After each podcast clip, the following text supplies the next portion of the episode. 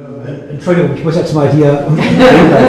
ähm, wir hatten ja, wir hatten ja äh, sozusagen uns ein Konzept überlegt und wir haben auch mit Absicht, mhm. auch beim letzten Mal ging es ja darum, diese, diese äh, Einbeziehung der äh, politischen Ebene, wir könnten jetzt hier über Stalins lieber weniger äh, äh, vor, vor Erfolg von Schwindelbefallen reden, genau über die Zeit, was also zwischen 30 und 32 passiert und die Ambivalenz, die ja genau bei Platonow drin ist. Das ist, ein, das ist ein Thema, da sind wir noch am Überlegen, wie wir das in den äh, Kommentar in die Zeitschrift mit reinbringen. Aber wir wollten hier ähm, keine vordergründige äh, politische Debatte über die Texte führen, sondern wir wollten erstmal vorstellen, was es gab und wie äh, die Sichtweisen sind. Und dazu haben wir die äh, drei äh, Frauen, die dann wirklich Experten sind auf diesem Gebiet, eingeladen.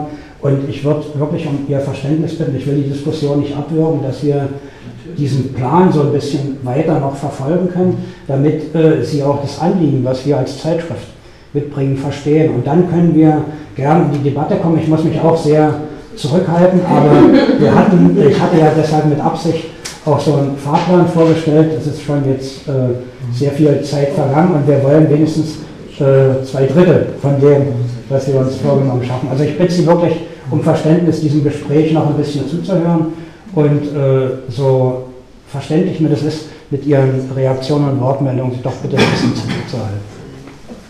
Genau.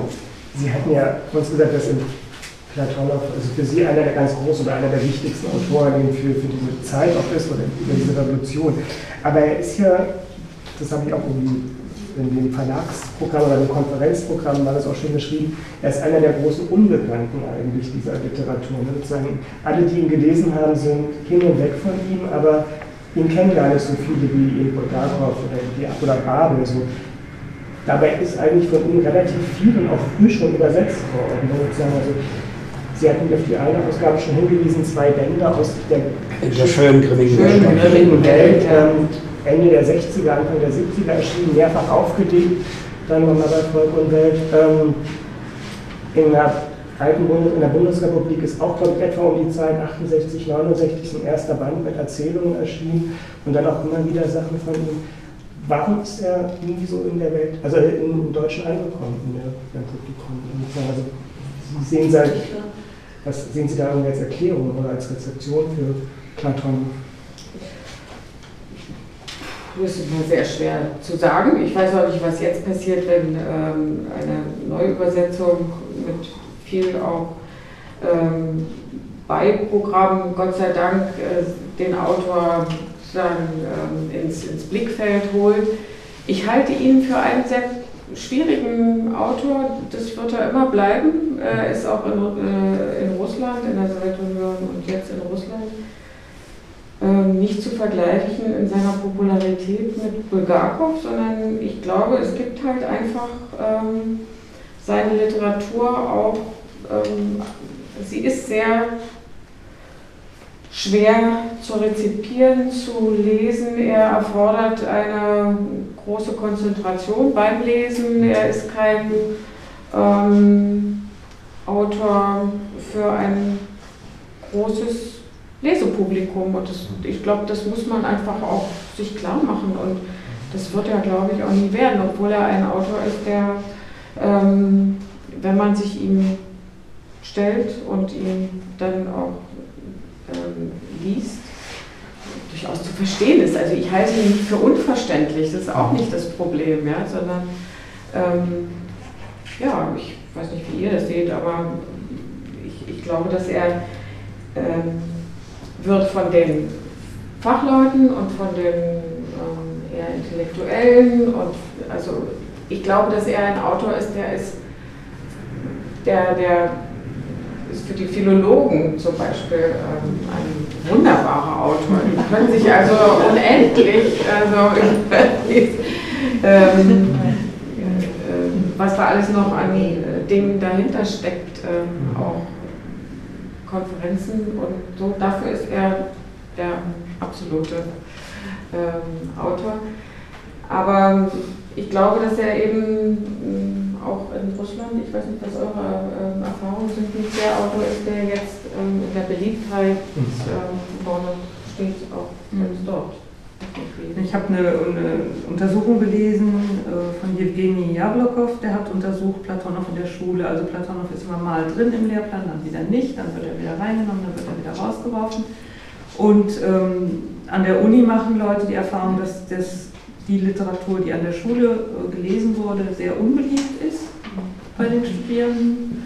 Und, äh, aber er hat untersucht, was Schüler und was auch Lehrer dazu sagen. Also wenn man die Reaktion der Schüler äh, sieht, muss man ja auch ein bisschen im Kopf haben, wie die Lehrer ihnen das äh, ähm, darbieten. Und äh, die meisten Schüler haben geschrieben, sie finden es schwer, also so Fragebogen. Und sie, selbst die, denen es gefallen hat, haben meistens geschrieben, sie wollen aber nicht noch was von ihm lesen, weil ihnen das einfach zu, zu schwierig ist. Und, und vielen hat es eben auch nicht gefallen. Und bei den Lehrern, äh, da zitiert er nur einiges, also dass die Lehrer auch einen, eine hanebüchene Präsentation machen, also mit unglaublich vielen Fehlern und, und, und, sich selber nicht auskennen, dass man das einfach an der Art merkt, wie, wie es so äh, ja, äh, unterrichtet wird. Und dann muss man sich natürlich auch nicht wundern. Also dass Schüler das für sich selbstständig entdecken, das ist natürlich auch möglich, aber das werden dann nicht so viele sein, wahrscheinlich nicht ganze Klassen.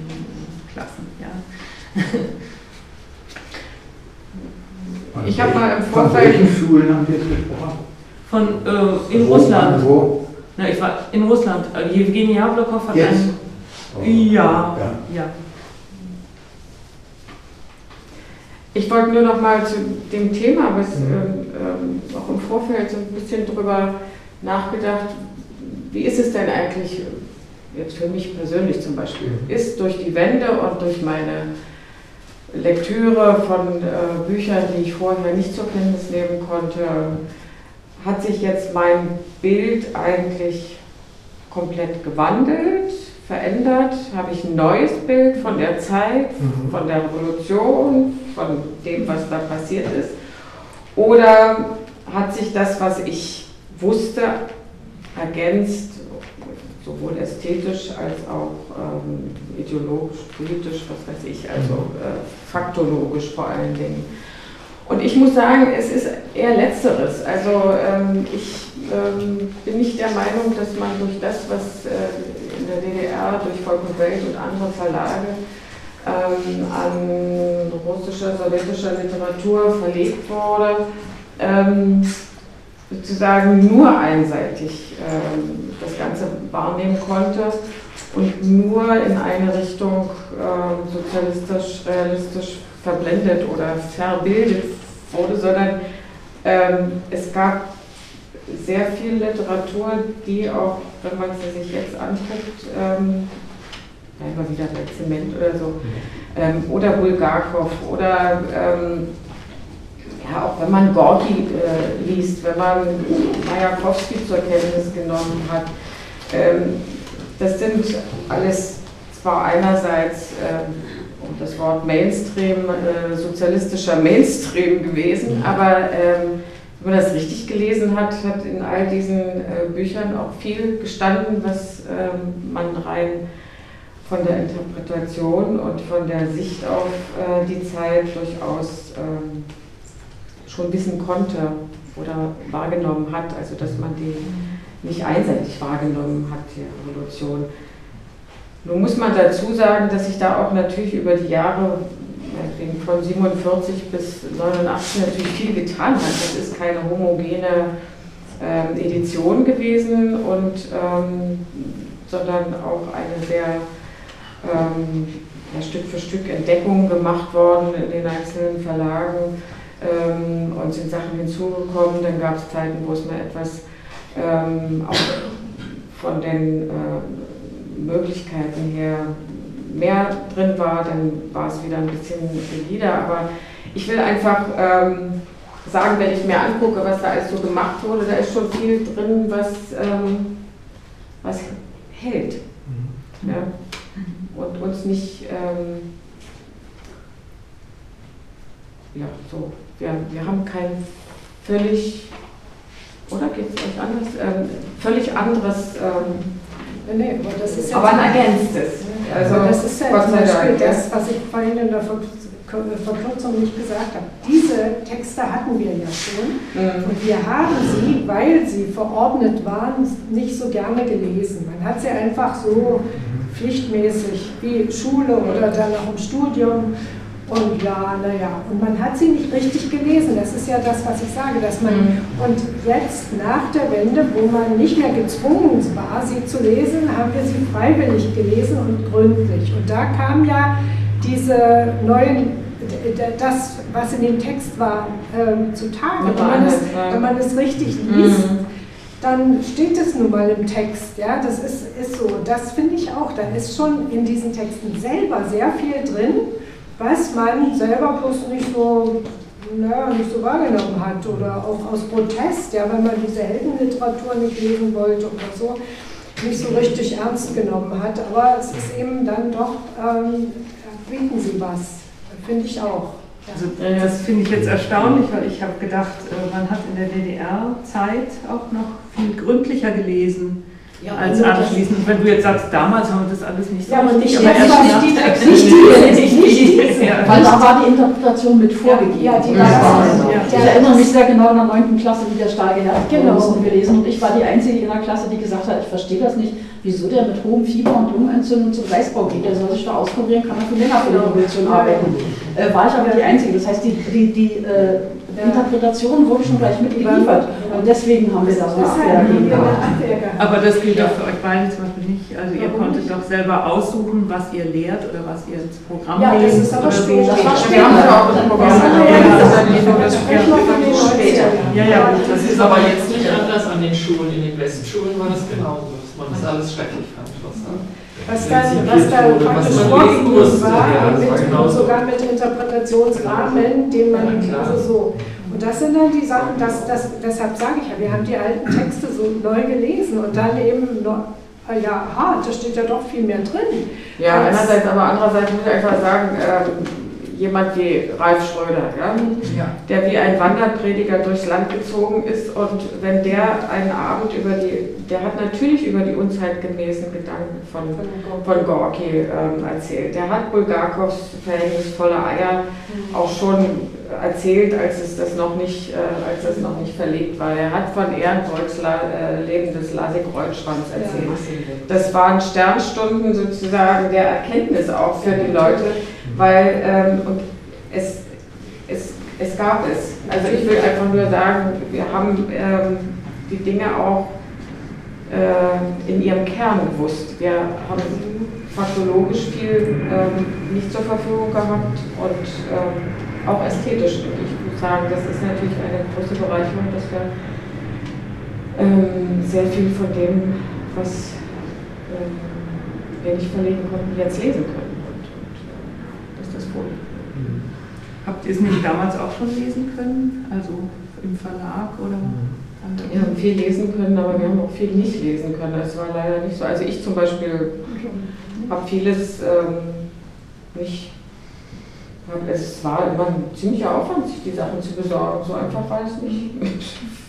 ja. Es gab nicht mal für Studenten den berühmten Giftschein. Für Studenten ja, aber für Lektor. Ich dachte, im Verlag lag dann alles schon.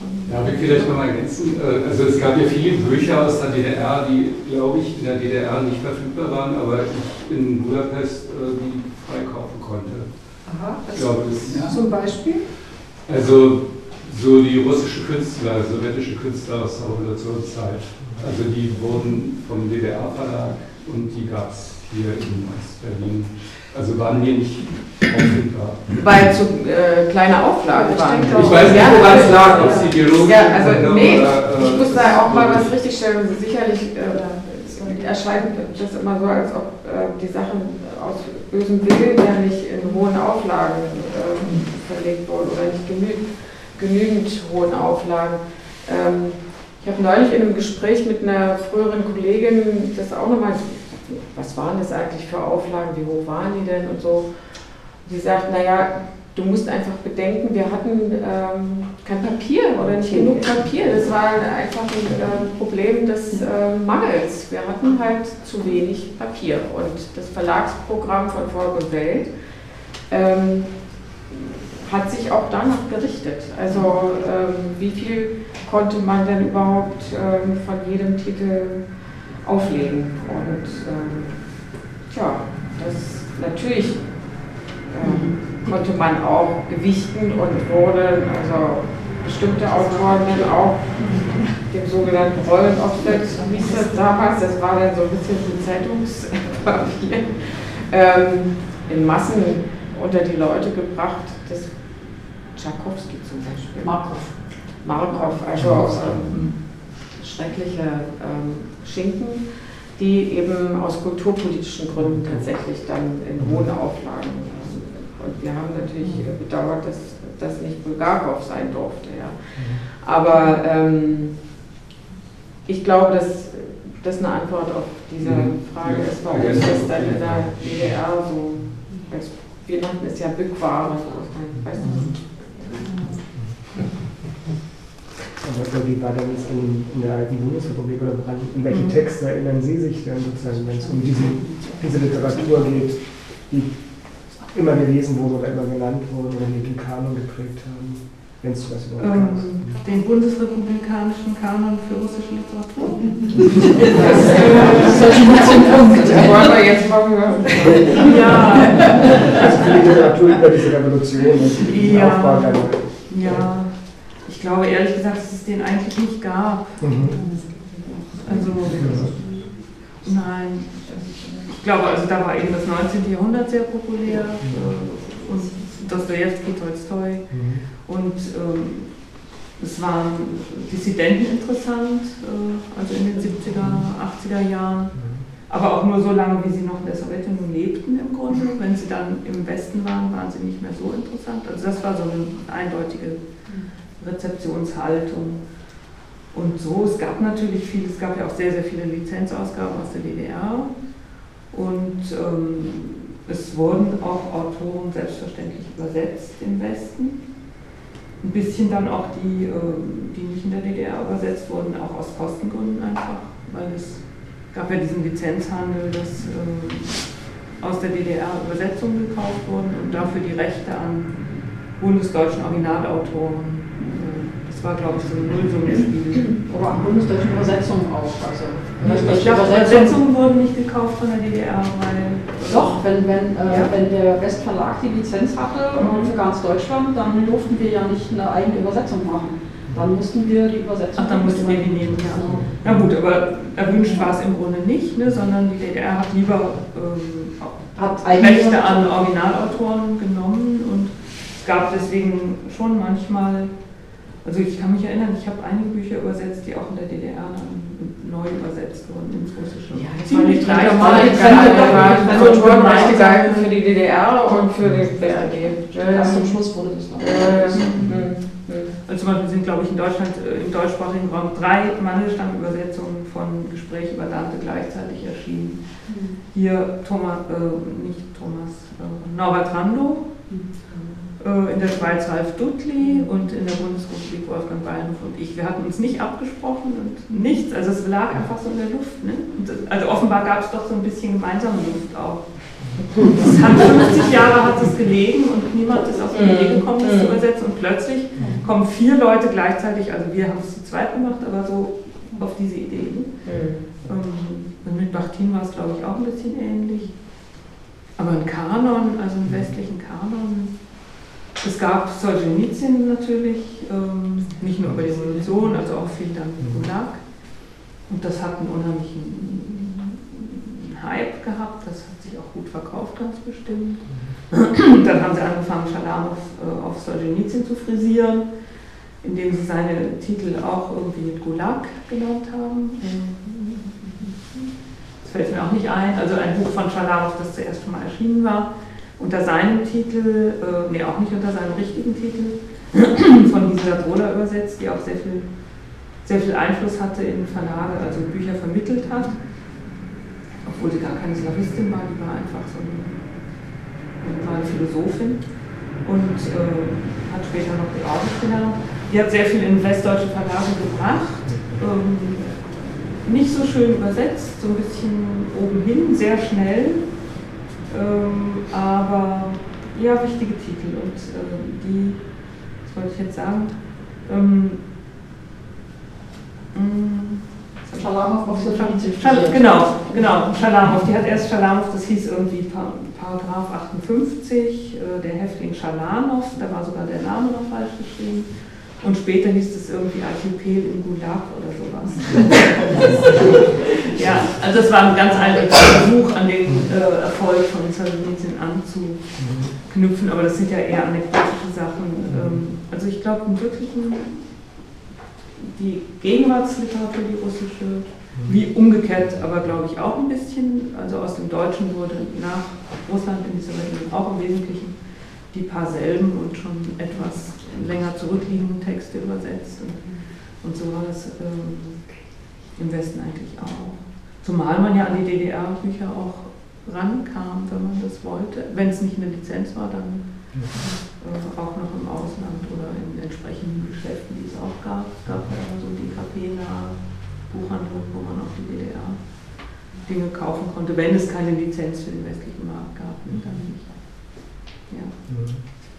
Ja, ich frage, weil ich hatte mir so im, im Vorfeld so die Frage mit aufgeschrieben, wenn man so als Frage, ob man im Blick auf diese Literatur, die wir jetzt hier im Blick haben, also über die Revolution und den Aufbau der neuen Gesellschaft, quasi von einer getrennten Wahrnehmung in, in, in Ost und West sprechen kann. Ob sozusagen andere Texte ähm, gelesen wurden, ob es sozusagen Texte, die in der DDR erstmal noch nicht verfügbar waren, aber nicht so gewesen sein kann, ob die dafür stärker dann in der Bundesrepublik präsent waren, also ob es dann so signifikante Leerstellen hat oder nicht so. Aber ähm, das gibt es mal als Frage, stell das mal vor.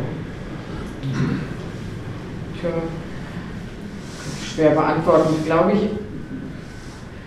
Glaube ich eher nicht. Also ähm, natürlich also wer fällt einem da ein? Da fällt einem Ehrenburg ein, da fällt einem Majakowski ein, Babel, ähm, das sind Gorki, die Autoren, die ähm, für, für diese Zeit ja eigentlich doch ähm, wesentliche Autoren waren oder mal, direkt über die Revolution geschrieben haben. Ähm, das ist bei uns auch nach und nach verlegt worden. Wir hatten, es stimmt schon, es, es gab bei uns ähm, die äh, wesentliche Voraussetzung, dass wir Sachen verlegen konnten, war, dass es in der Sowjetunion erschienen sein musste. Ähm, es konnte sein, dass es in den 20er Jahren erschienen ist und danach nicht wieder. Und dann ähm, war eben die Frage, ob es in der Sowjetunion grundsätzlich verboten war oder ob es eben nur nicht nochmal mhm. aufgelegt wurde. Und ähm, wenn es verboten war, dann war es natürlich bei uns auch verboten. Das war schon eins zu eins, sagen wir mal so. Also da konnte man nicht drum mhm. herum. Oder kam man nicht drum herum. Ähm, und da fielen natürlich ähm, über viele Jahre einige Sachen ähm, weg. Und ähm, ja, auch also Borkis unzeitgemäße Gedanken kannte man, aber sie waren ähm, als Text erst 1989, 90. Aber auch nur an Auszügen, Ad libitum, das war noch. Ad libitum war komplett vom Roten ja, war zu Aber im Westen eben auch nicht, glaube ich. Und soweit ich Doch, weiß, die gab es ich Ausgabe, ähm, zum Beispiel äh, beim Aufbauverlag kann ich mich erinnern an Roman Petersburg Mhm. Den äh, wollten wir bei Aufbau machen. Und da war schon, das war in den 80er Jahren, da war aber schon die Bedingung, er musste nach 1945 nochmal aufgelegt worden sein. Mhm. Denn den gab es schon in, also zumindest die, die zwei, diese zweite Fassung, die kürzere 22-Fassung gab es in Russisch. Ähm, und das reichte nicht. Also die, mhm. wir mussten dann, wir konnten nur eine Auflage nehmen, also eine Ausgabe, die nach, der, nach 1945 in der Sowjetunion erschienen war. Und das war diese zweite, die kürzere. Und ja, Sie haben die ja. erste, über, du hast die erste übersetzt und äh, ja, und da war, die war gerade in der Sowjetunion erschienen, 78 glaube ich, und da hat auch Frau sofort angefangen und hat gesagt, jetzt, äh, jetzt können wir, jetzt können wir auch. Also das war dann auch nur eine Verschärfung, dass man dann nach 45 musste in der Sowjetunion nochmal aufgelegt worden sein. Mhm. Das insofern aber durchaus Ausland. Tretjakov ja, ja. war ja auch immer noch, also da hat man sich auch auf die erste Ausgabe, also ja, Mirau hat viel rausgebracht. Ja, das war aber, glaube ich, noch eher. Ich bin jetzt nicht Mirau, äh, nee, äh, Dialog, ich will ein Kind haben, die Stücke von Tretjakov sind äh, Ende der 70er. Vielleicht ist es auch tatsächlich in 17 Jahren, ja. Ich glaube in 17 aber, aber ich weiß, dass das äh, irgendwann eine Verschärfung war, die dann eingetreten ist. Ja. Mhm. Mhm. Ja, aber wir waren natürlich an diesem Markt, äh, an den so russisch-sowjetischen äh, ange, angehängt, mehr oder weniger. Also man musste schon warten, bis da ähm, was geschrieben war. Und vielleicht bloß eine Anmerkung machen. Äh, in dem letzten Buch von äh, Ralf Schröder hat er geschrieben, dass manche Werke von sowjetischen Autoren zuerst in der DDR rauskamen, weil die noch nicht verlegt wurden. Also er hat es an sich, ah ja, ja, freilich später, ja, aber es möglich war und, und das waren dann Lebensautoren, ja, das waren dann ja, ja, ja. ja, ja. Das, klar, da war das ja dann, das haben wir ja hier mit Ghana, aber parallel, Ulitska, ja, und so. Aber das, geht, das war dann eine Praxis, ja, aber diese früheren Nebenwerke, ja, die schon früh, das, da war es dann schwierig, da musste man mal erst gucken, ob diese Ritter das noch mal machen. Insofern waren die Verlage, die hätten gerne mehr gemacht, aber manches konnten sie auch nicht bei uns. Ja. Sie mussten halt einfach abwarten, was dort kommt. Stand irgendwie das Werk von Vassili Grossman mit auf dem Programm als Versuch? Gab es? Nee, ja, ähm, es gab dann nach der, nach der Wende. Ja, das weiß ich, aber ja. Äh, in den Stufen, also spät DDR. Bei Volk und Welt erschien dann gleich nach der Wende alles fließt von Vassili Grossman. Aber vorher eben nicht. Nee. So ein wichtiges Buch. Ja, ja, klar.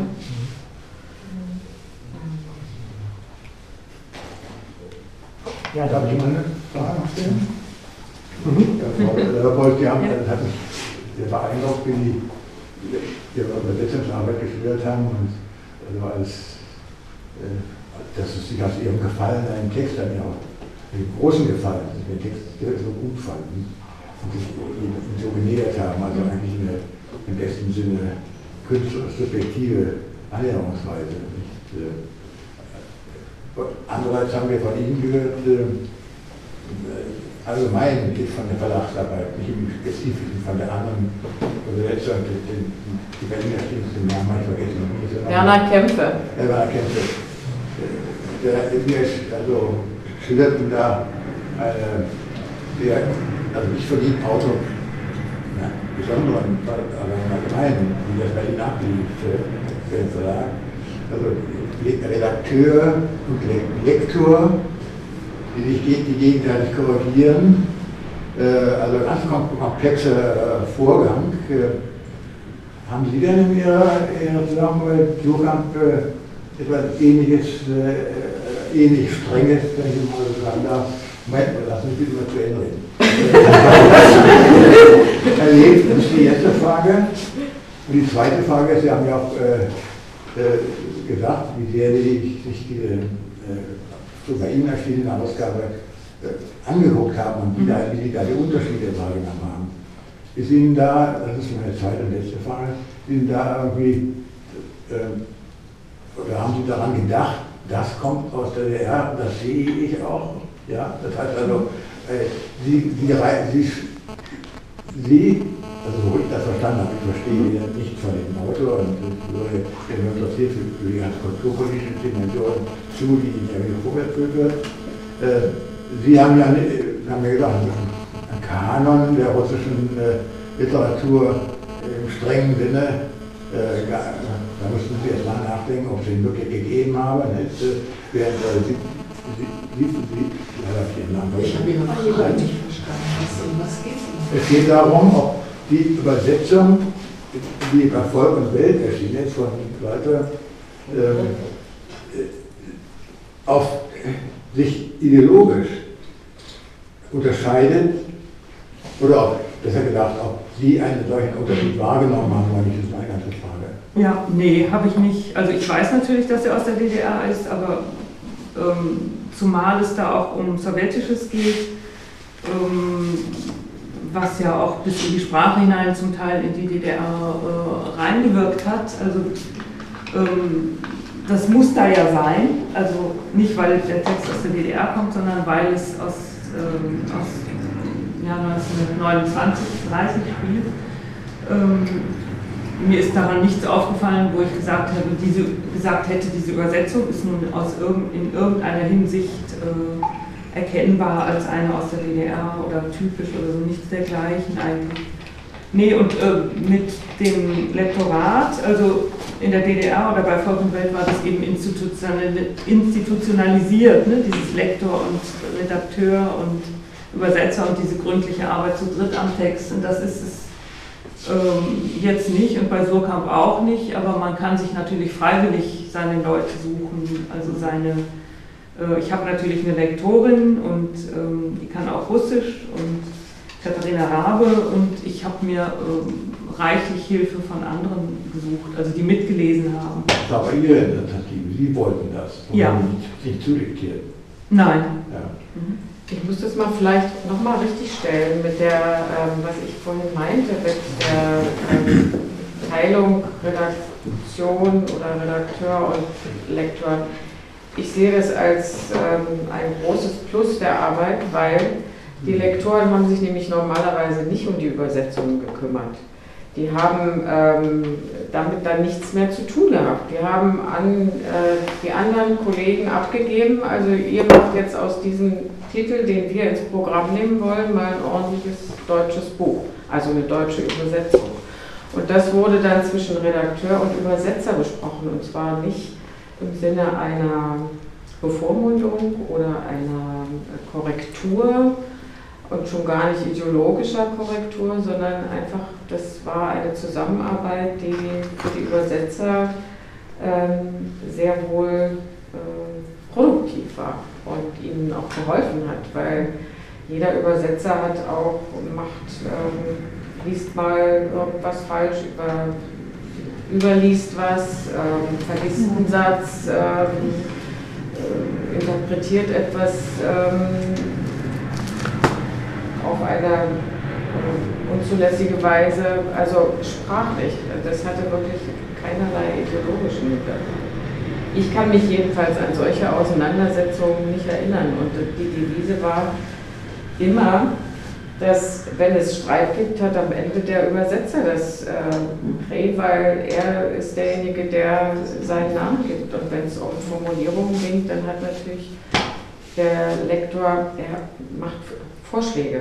Und das ähm, ist eine, also der Redakteur, bei Volk und Welt war es eben der Redakteur, das ist das, was ein Verlagslektor ähm, bei Aufbau mitgemacht hat. Der hat die Titel ausgesucht und die Übersetzung redigiert. Das heißt, äh, die Intensität, mit der beides gemacht werden konnte, war ähm, nicht so groß. Und insofern ähm, habe ich das immer als einen Vorzug von Volk und Welt und der Arbeit dort gesehen, weil die Lektoren hatten den größeren Freiraum ihre Zeit fürs ähm, Auswählen des Programms und äh, in die Tiefe gehen.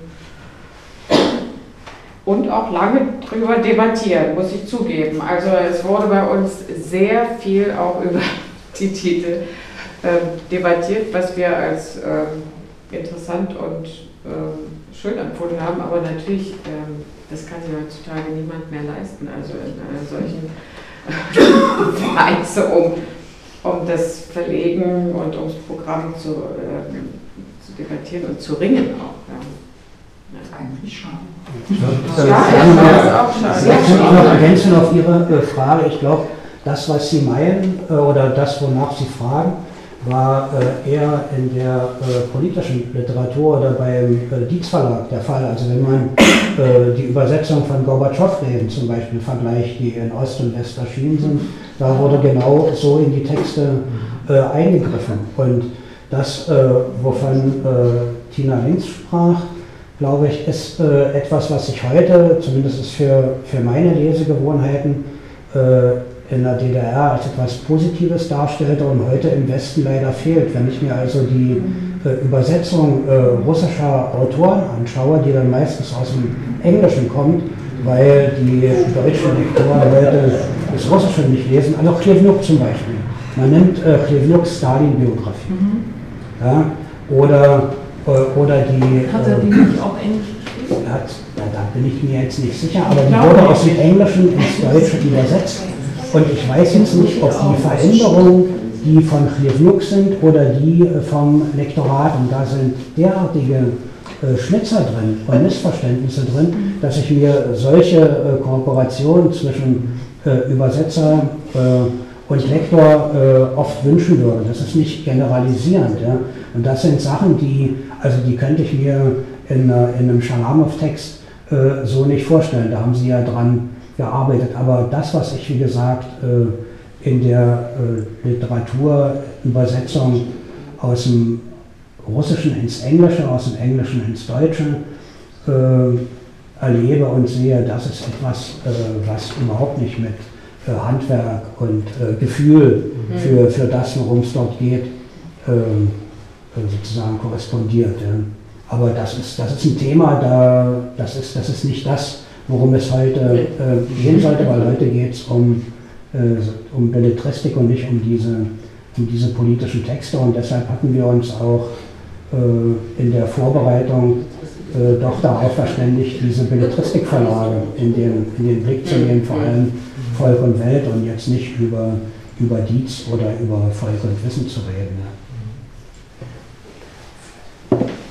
Aber vielleicht hat sich die Übersetzung ähm, von Literatur doch auch was mit diesen politischen Büchern und so zu tun. Also ich glaube, es hat auch in der Zeit der Wende eine da wurden ja auch die Archive geöffnet in, in der Sowjetunion, viele.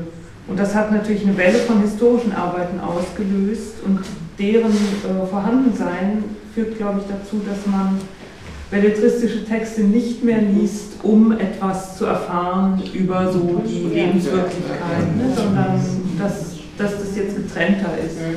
Ja, Literatur ist Literatur und das Historische erfährt man in den Büchern. Auch viele ja, Tagebücher hat es natürlich vorher auch schon gegeben, aber kamen dann auch viele raus. Ne? Jetzt sind die Archive wieder zu, ist vielleicht wieder eine kurze Zeit. Dank. Darauf basierte ja eigentlich auch der Effekt der großen Wirkung der Sowjetliteratur, jetzt mal die der späteren, also jetzt nicht der über die Revolution, mhm. sondern 70er Jahre und so bei, in der DDR, dass sie da über Literatur Altmate, die Dorfprosa, dass da praktisch Themen verhandelt worden wurden in der Literatur, die man so nicht, nicht irgendwie in wissenschaftlicher oder publizistischer Literatur äh, erfahren konnte. Also da war ein großer Boom. Also wenn ich gesagt habe, wir haben diese frühe Sowjetliteratur, also diese sozialistische Realismus nicht gerne gelesen, dann gilt das überhaupt nicht mehr für die Werke, die viel später kamen. Die 70er Jahre, die wurden verschlungen. Ja, die, hat, die, die waren hier also sehr, sehr begehrt und auch unterm Ladentisch zum Teil nur zu haben. Und ich kann mich erinnern, nach, um die Wende, um die Perestroika rum, da war ein Martov hier, aber Sigrid, du warst dabei, und er hat gesagt, jetzt kann er nicht mehr mithalten, weil das, was jetzt die Publizistik macht, das hat er bisher gemacht und er ist nicht so schnell. Er braucht einfach, er braucht einfach Zeit und bis er ein Problem äh, literarisch verarbeitet hat, haben die Zeitungen, die Zeitschriften, die Feuilletons das schon alles äh, ausgebreitet. Das war, glaube ich, auch ein bisschen dann das Drama der späteren Sowjetliteratur, die ihre Funktion verloren hatte, indem jetzt diese Archive offen äh, waren und die Glasnost äh, wirkte und man alles publizieren konnte. Das hat, glaube ich, das ist nochmal ein anderes Thema, ja, aber das war dann für die große Wirkung der Sowjetliteratur ähm, doch sehr einschneidend, die dann plötzlich nicht mehr so gefragt war. Ja. Ich habe noch eine Frage zu den historischen Voraussetzungen des Übersetzens. Also wir haben ja seinerzeit die Nachworte natürlich auch gelesen weil die teilweise ein Stück Geschichtsdeutung boten, die in den historischen Literaturen nicht äh, gegeben waren. Und äh, dennoch war ja in Ihrem Gespräch auch schon zu sehen, dass eine eigene ästhetische Vorstellung äh, über die, das Verständnis von Autor und Wort und Text äh, und die unterschiedlichen Deutungshorizonte natürlich eine Rolle spielt. und gleichzeitig auch ein Verständnis der, der kulturellen Umbrüche, wie die Sprache sozial und kulturell sich verhielt. Also mich würde interessieren, inwiefern man mit Differenzierung des Übersetzens auch durch, das, durch ein vertieftes Verständnis der Ästhetikgeschichte, also meine, der Formalismus in der DDR ankam, äh, okay, der äh, dauert ja seine Zeit, aber Rede und Sprachstil Lenins, das berühmte äh, schwarze Heftlein, war ja noch irgendwie ganz wichtig. Aber äh, gerade was Sie auch andeuteten mit, dem, äh, mit der Verlebendigung von Gegenständen, mit dem sozusagen archaischen äh, äh Erzählen und mit einer anderen Textumgangsweise, äh, das setzt heraus, meine ästhetische Theorie überhaupt wahrzunehmen und zu deuten. Und mich würde interessieren, ob Sie jetzt für die für Sie überschaubare Zeit, 16, 17, 18 Jahre meinetwegen, dann Entwicklung sehen? Oder ist es das, was wir jetzt durch ergänzende Lektüre jetzt erst verstehen? Also übersetzen heißt doch, dass man auch in verschiedene kulturelle Kontexte erfassen muss und nicht einfach sich nur der Sprache anvertrauen kann. Äh, also sozusagen Ihr Hintergrund, die Entwicklung des Hintergrundwissens von, von Übersetzung aus, aus dem Russischen, äh, aus der sowjetischen Periode und nicht einfach nur die Offenbarung der Perestroika oder der politischen Umbrüche, sondern sozusagen die ästhetische Theorie und die, das kulturelle Verständnis dieser Umbruchszeit der 20er und 30er Jahre. Also äh, es gab ja einige äh, Rückfragen, was in die soziale Spezifik angeht, in welcher Periode sind das eigentlich, wie bewerten wir die politischen Umbrüche. Aber noch viel interessanter ist ja, wenn Sie auf das Ästhetische abheben, ähm, welche Theorie wir zur Erklärung oder welche Sie hatten zu der Zeit und ob sich das, wie sich das entwickelt hat. Oder ob sozusagen das Sprachgefühl, äh, das Unmittelbare dann quasi das ist, was sie auch über die ganzen Jahre mit ihren sich ja auch wandelnden Erfahrungen getragen hat. Ich habe vielleicht jetzt ein zu theoretisches Verständnis und Übersetzen.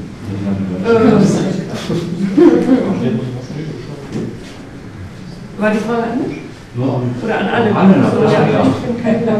Aber vielleicht können Sie leider darauf nachgehoben haben. Ja. Ähm, ja, also ich ich habe auch Literaturwissenschaft und Linguistik studiert und im Nachhinein ähm, denke ich, dass ich vielleicht auch, wenn ich nicht Übersetzerin geworden wäre, wäre ich vielleicht gerne Linguistin geworden. Aber äh, ja, die Formalisten waren ganz wichtig natürlich. Und äh, für mein Verständnis auch und bis heute, also ähm, man kann mit Jakobson immer noch äh, auch Platonow analysieren und äh, diese Stilfiguren der Marktverschiebung und Verdichtung und was sich dann auch fast mit, mit Freud schon wieder trifft. Ähm, ja, so einen Hintergrund hatte ich dazu schon. Und ob ich den jetzt brauche fürs Übersetzen, wahrscheinlich. Also wenn er da ist, dann setzt man ihn auch ein.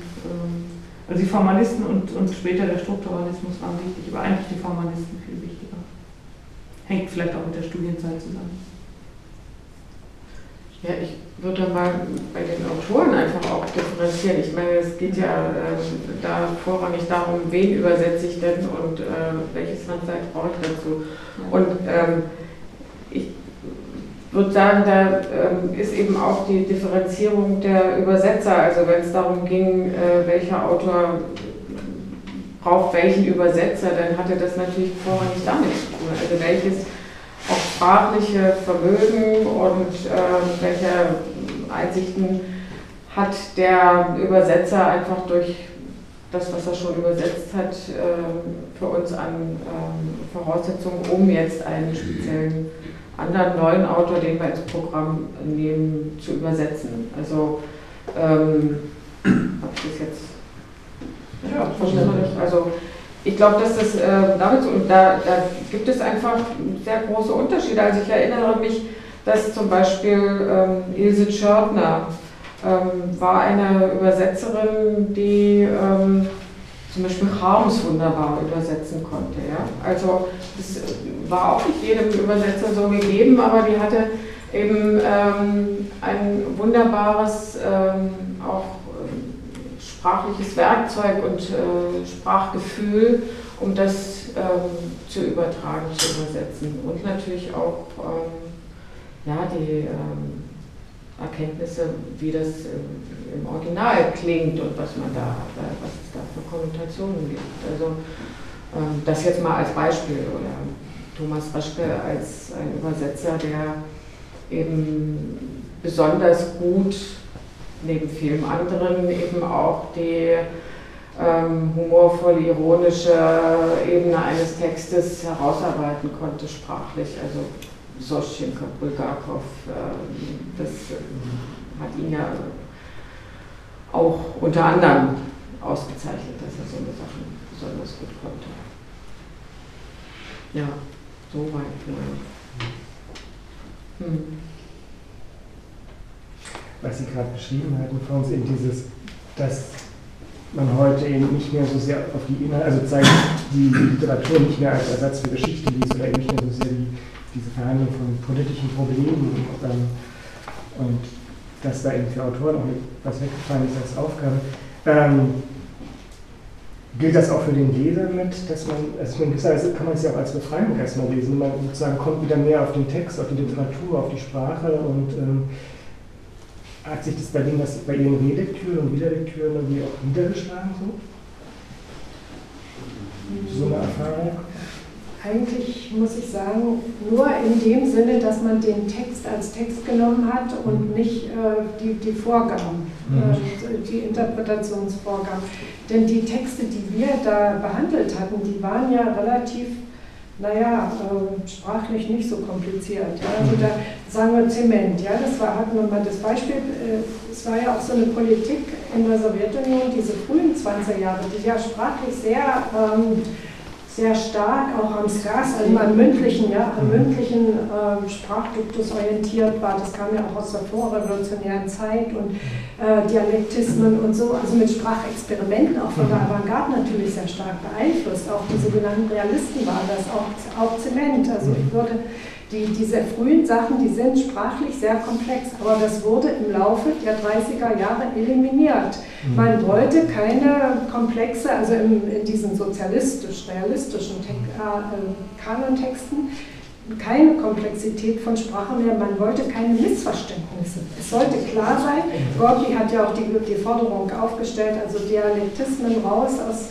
muss also eine klare, äh, verständliche Sprache sein. Das heißt, man kann, und das ist vielleicht eine interessante Aufgabe, dass man diese Überarbeitungen, der, zu denen die Autoren ja meistens gezwungen wurden, ja, also äh, damit es in Kanon, Kanon reinpasst, äh, das mal zu vergleichen, also wie sich da auch in der Sprache was verändert hat, dann, ja, wie wir sprachliche Komplexität der frühen Fassung, und die waren alle ziemlich toll, also in 20er Jahren, ja, also da ist ganz viel, wie das dann immer mehr geglättet wird in Überarbeitung, weil das äh, nicht, weil das dann eben in ambivalente oder mehr, mehr also polyphone äh, Deutungen möglich machte. Das sollte ja nicht sein, es sollte eindeutig sein.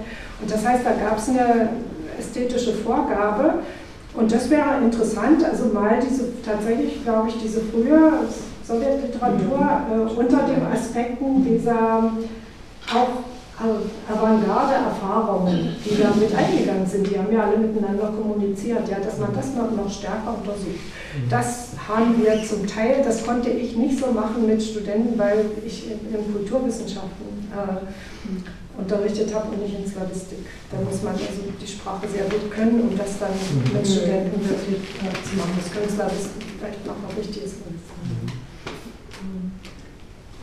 Aber es spielt schon eine Rolle. Also diese die Erfahrung, die Spracherfahrung der, der Avantgarde, glaube ich schon, dass die für die Rezeption natürlich auch eine große Bedeutung hat. Auch anderer Texte, die dann eigentlich da nicht dazugezählt wurden.